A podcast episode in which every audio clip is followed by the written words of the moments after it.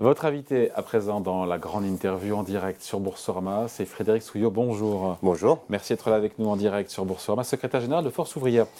Ces mobilisations ont été un peu en baisse euh, samedi lors de la septième journée de manifestation contre la réforme des retraites. Est-ce que c'est une déception? Un petit peu non, ce n'est pas une déception. Nous, le, nous savions euh, aussi que ce ne seraient pas les mêmes qui manifesteraient samedi que ceux qui avaient manifesté mardi, où, euh, selon nos chiffres, nous avions mis plus de 3 millions et demi, nous avons mis plus de 3 millions et demi personnes dans la rue. Mais si on compare aux 7 et 11 février, 4 semaines plus tôt, c'est pareil, ce n'était pas les mêmes non plus. Et si on compare euh, samedi aux 3,5 millions de mardi, oui. oui. Bon, et, qu'est-ce que vous répondez à ceux celles et ceux qui disent que le mouvement social piétine? Alors, il ne piétine pas, euh, la mobilisation, elle est massive et déterminée, et il n'y a pas de résignation. Euh, cette mobilisation, la réforme des retraites, c'est un petit peu le catalyseur de euh, votre reportage précédent. Euh, l'inflation, la non-augmentation des salaires et pas partout. Euh, ça bouillonnait dans la marmite. Donc, et aujourd'hui, moi, je me déplace partout en France. Je peux vous dire que la mobilisation, elle n'est pas en recul. Il n'y a pas de résignation. Donc la colère des syndicats est, intacte ben, la colère des, salariés et des travailleurs, elle est intacte, oui. Mais c'est une colère euh, encadrée par les organisations syndicales et il n'y a pas de, de départ euh, autre que les mobilisations syndicales et puis euh, par la grève. Bon, vous allez redescendre dans la rue, ce sera mercredi. Oui. il y a quand même cette volonté de redonner un peu du tonus au mouvement ou pas ou, on, bien évidemment, euh, mardi, euh, la mobilisation sera massive euh, parce que c'est le vote de la commission mixte paritaire. Et puis, bah, déjà, les actions ne se sont pas arrêtées à samedi soir ou à mardi soir. Elles sont, on a continué tout le week-end, on a été voir les parlementaires, nos équipes dans les départements ont été voir les parlementaires, notamment les membres de la commission mixte paritaire, pour leur expliquer les choses, euh, prendre leurs responsabilités. Euh, voter une loi à travers un projet de loi de finances rectificatif de la sécurité sociale sur un projet de société, c'est pas le bon moyen de mettre en place un projet de société. Mm. Et quand le président de la République nous répond, alors j'ai noté ce qu'il nous avait dit, le temps parlementaire est l'essence même de notre démocratie. Au même moment où il nous l'envoie, le ministre du Travail déclenche vote bloqué au Sénat. Donc, si euh, l'essence même de notre démocratie, c'est le temps de discussion parlementaire, bah, il ne faut pas le bloquer. Alors j'ai appris ce qu'était un 44-3 parce que nous l'avions rarement vu. Juste un truc, on va parler de la mécanique parlementaire. Euh, sur la montée des violences, encore une fois, vous redoutez ça dans le cadre des mobilisations à venir parce que, parce que certains pourraient, euh, euh, encore une fois, se dire bah, on n'est pas, écouté, la rue n'est pas entendue, vous risquez des débordements, vous redoutez des débordements Alors, je ne redoute pas des, des déportements, mais bah, les violences, on ne sera jamais d'accord avec cela. Par contre, euh, des blocages euh, euh, de, raffineries ou depuis ce matin, la centrale de Blais en Gironde est bloquée. à Rouen, c'est les ports qui sont bloqués. Bon ben ça, c'est ce qui risque de d'aller un petit peu plus en avant, oui. Et d'aller jusqu'où?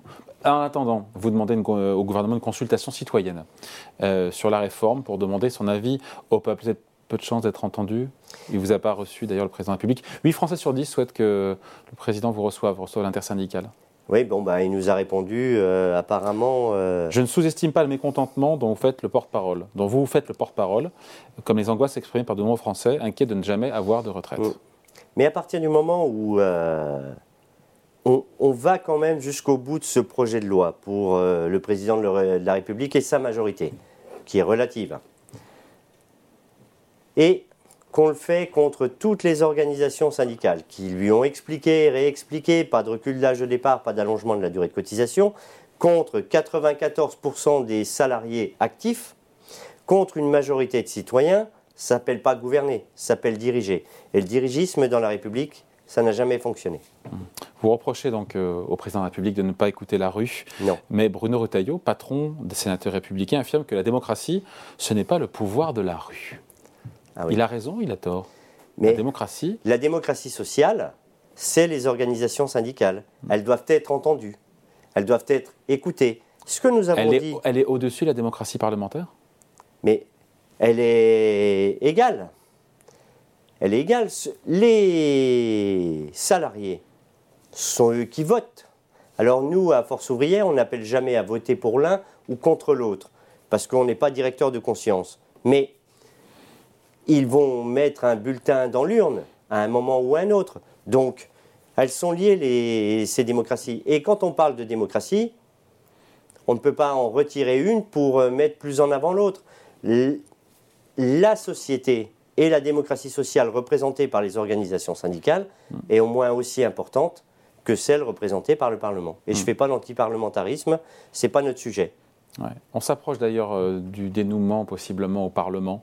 Euh, le Sénat qui a adopté euh, ce week-end cette réforme des retraites, c'est Avec vote bloqué. hein. Oui, mais, mais voter malgré tout, c'est un premier succès législatif malgré tout pour le, pour le, pour le président? Bah, Ça s'appelle une victoire à la Pyrrhus. hein. Vous bloquez le vote, vous ne prenez pas tous les amendements et vous n'entendez pas euh, le débat parlementaire. Euh, je, ne peux pas appeler ça une victoire. Il y a ce vote crucial, possiblement attendu à l'Assemblée nationale, ça dépendra des résultats de la commission mixte paritaire qui s'est réunie, je crois, c'est mercredi, Euh, possiblement adoption du texte à l'Assemblée nationale, 49.3 ou pas. Qu'est-ce que ça change Est-ce que, ça change la donne? Si d'aventure il y a un vote au Parlement 49.3 ou pas? Quoi qu'il arrive, vous continuerez à manifester? Bah écoutez, euh, de toute façon, nous, les numéros 1 des organisations syndicales, on va se réunir devant l'Assemblée nationale pour faire une conférence. Vous vous êtes vu presse. déjà hein, ce matin? On s'est vu ce matin, on a pris un petit déjeuner, oui. Alors? Qu'est-ce qu'il en ressort? Il n'y a toujours pas l'épaisseur du papier à cigarette euh, Non, entre rien. tout le monde, même avec la. CFDT Non, non, non, euh, rien. Et puis, euh, pas un gravier entre nous, parce que il paraît. Alors, je disais souvent papier à cigarette, mais on ne doit plus dire cigarette. Voilà. Et moi, je fume des toutes cousues, donc voilà. Mais non, non, il n'y a pas un gravier entre nous. On s'est vu ce matin pour, pour parler de stratégie. On fait une information à toutes nos structures départementales pour dire le 15 massif est déterminé, le 16 massif est déterminé. On embraye sur les deux journées. Et- en- ouais. Et on va se réunir en conférence de presse devant l'Assemblée nationale pour expliquer aux députés prenez vos responsabilités, ne votez pas ce projet de réforme. Ouais. Après, Laurent Berger dit euh, si le Parlement vote le texte, mais c'est loin d'être fait, je crois que c'est au JDD, euh, il faudra en prendre acte. C'est pas le début d'une forme de désolidarisation quand on entend ça? Ben non, ce n'est pas le début d'une euh, désolidarisation. Euh, on en prendra tous acte que euh, ce projet a été voté par le Parlement, ce qui ne nous empêchera pas de continuer à le contester et d'en demander le retrait. Si on prend euh, les lois qui sont passées, le CPE, Vous avez par parlé du. CPE, j'étais sûr. Ah oui. Mais c'est vrai, mais c'est c'est vrai que 2005-2006, sous Oui. Jacques Chirac, contrat première embauche, les jeunes qui sont dans la rue, et au final, la loi est votée, mais elle est euh, suspendue. Mais euh, 2019-2020, régime unique 49.3, Des retraites, ouais. oui, régime unique des retraites 49.3, et euh, pandémie, Covid, et le président de la République nous explique au mois de juin que c'était incompris, incompréhensible, et pas euh, stabilisé économiquement. Mm. Donc même si c'est voté, on va dire, voté grâce aux voix de droite 149.3, même dans cette configuration-là, l'intersyndicale, si je comprends bien, reste uni, vous continuez les mobilisations, Bien sûr. les manifestations, Bien les sûr. blocages, ça ne change Mais- rien. Aujourd'hui, euh, il y a Paris et il y a toute la province aussi. Euh, depuis ce matin, on parle de zones de faible émission et Ouais. tout ce qui va avec. Eh bien, si vous n'avez pas de véhicule, j'étais en Lozère, euh, pas la semaine dernière, la semaine d'avant. On peut vous parler de transport public, collectif et de voitures électriques. Mais si vous n'avez pas un véhicule dans lequel vous mettez du carburant pour vous rendre au travail, faire vos courses, ou tout simplement pour vous soigner, ben vous n'avez rien. Désertification de nos campagnes et tout ce qui va avec. Donc, la verticalité du pouvoir, euh, pensant que euh, la France c'est Paris, ou les grandes métropoles, ben, ce n'est pas ça la France. Pardon Frédéric Souillot, je, je repose la question euh, pour être sûr que j'ai bien compris, qu'on a tous bien compris. Si le projet est voté à l'Assemblée nationale 149.3, mais euh, entre guillemets à la régulière, euh, ça ne change rien pour l'intersyndicale. Vous continuez les mobilisations, les manifestations et la grève? On continue la même stratégie d'intersyndicale qu'on a mis en place depuis euh, le 10 janvier.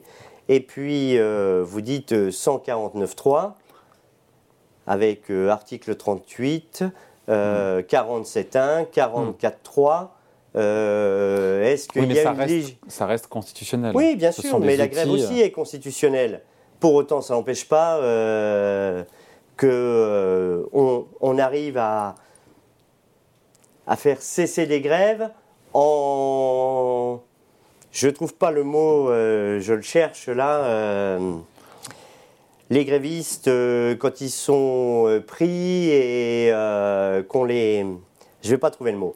Mais ce sujet, il est constitutionnel, la grève, elle l'est aussi. Et on va continuer.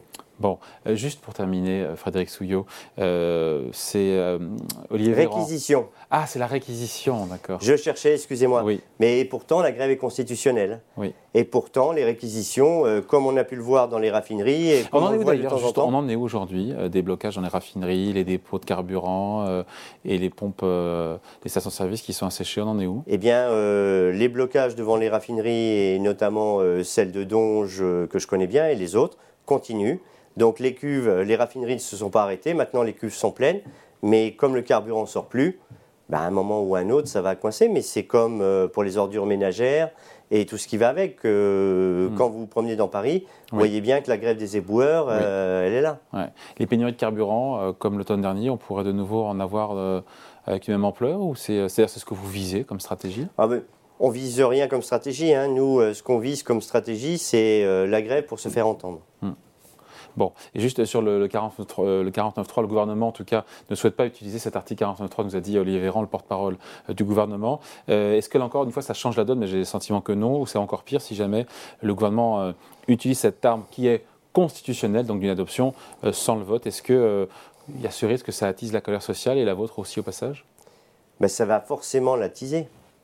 C'est c'est un projet de société, cette réforme des retraites, reculer l'âge de départ, allonger la durée de cotisation eh bien, on le passerait comme ça, avec un passage en force, parce qu'il n'y a pas le vote euh, du Parlement?